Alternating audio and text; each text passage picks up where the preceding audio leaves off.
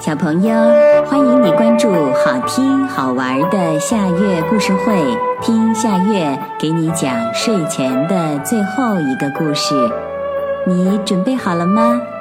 现在夏月故事会开始啦！跳跳猴逃跑了。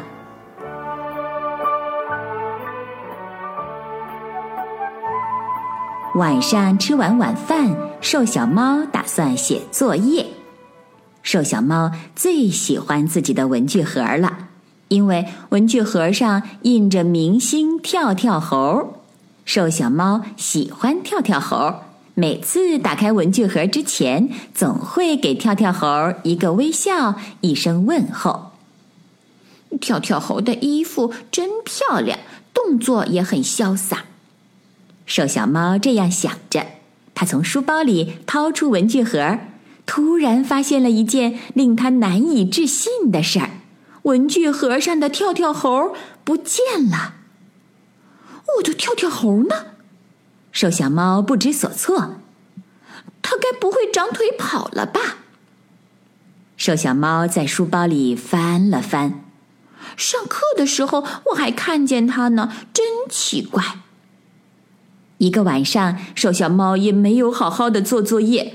文具盒上的跳跳猴总在他的眼前绕来绕去。睡不着觉，瘦小猫就开始数数：一个跳跳猴，两个跳跳猴，三个跳跳猴。数着数着，竟然真的睡着了，还做了个梦，梦见一群跳跳猴跑到他家里来找自己。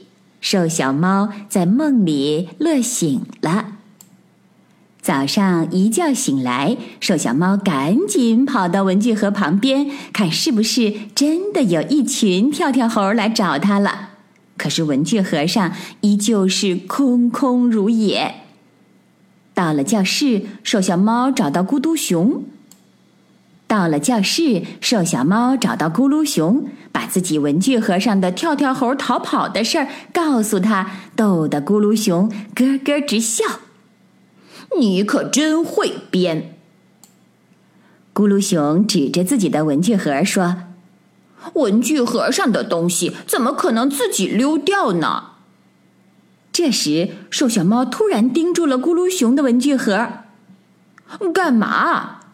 咕噜熊赶紧把文具盒抱到自己的怀里，别想打我的文具盒的主意！你给我拿过来！瘦小猫不知哪儿来的劲儿，一把将文具盒抢了过去。我的跳跳猴怎么跑到你的文具盒上了？瘦小猫不高兴了。怎么可能？咕噜熊仔细一看，可不。自己的文具盒上本来只有一个熊猫，这倒好，旁边怎么多了一个跳跳猴呢？可你怎么知道这就是你的跳跳猴？我有证据。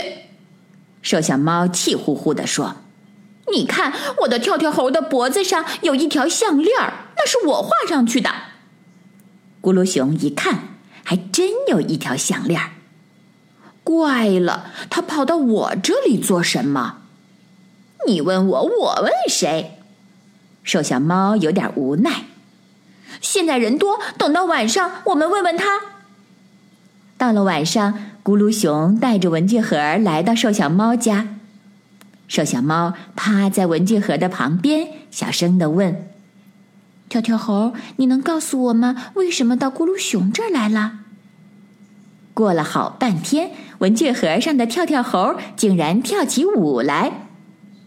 原因很简单，在你的文具盒上太寂寞了。这里有熊猫，它会为我写歌，它写歌，我唱歌，这样的日子多快乐。瘦小猫和咕噜熊面面相觑，我们是好哥们儿，却忽略了文具盒上的他们。瘦小猫不打算让跳跳猴回到自己的文具盒上了。文具盒空一点没关系，只要跳跳猴能和他的朋友在一起，就像我和咕噜熊一样。瘦小猫甜蜜的想。小朋友，这个故事的名字是《跳跳猴逃跑了》，这也是今天的最后一个故事。现在到了该睡觉的时间，好好的睡一大觉，做个美梦。我们明天再见了，晚安。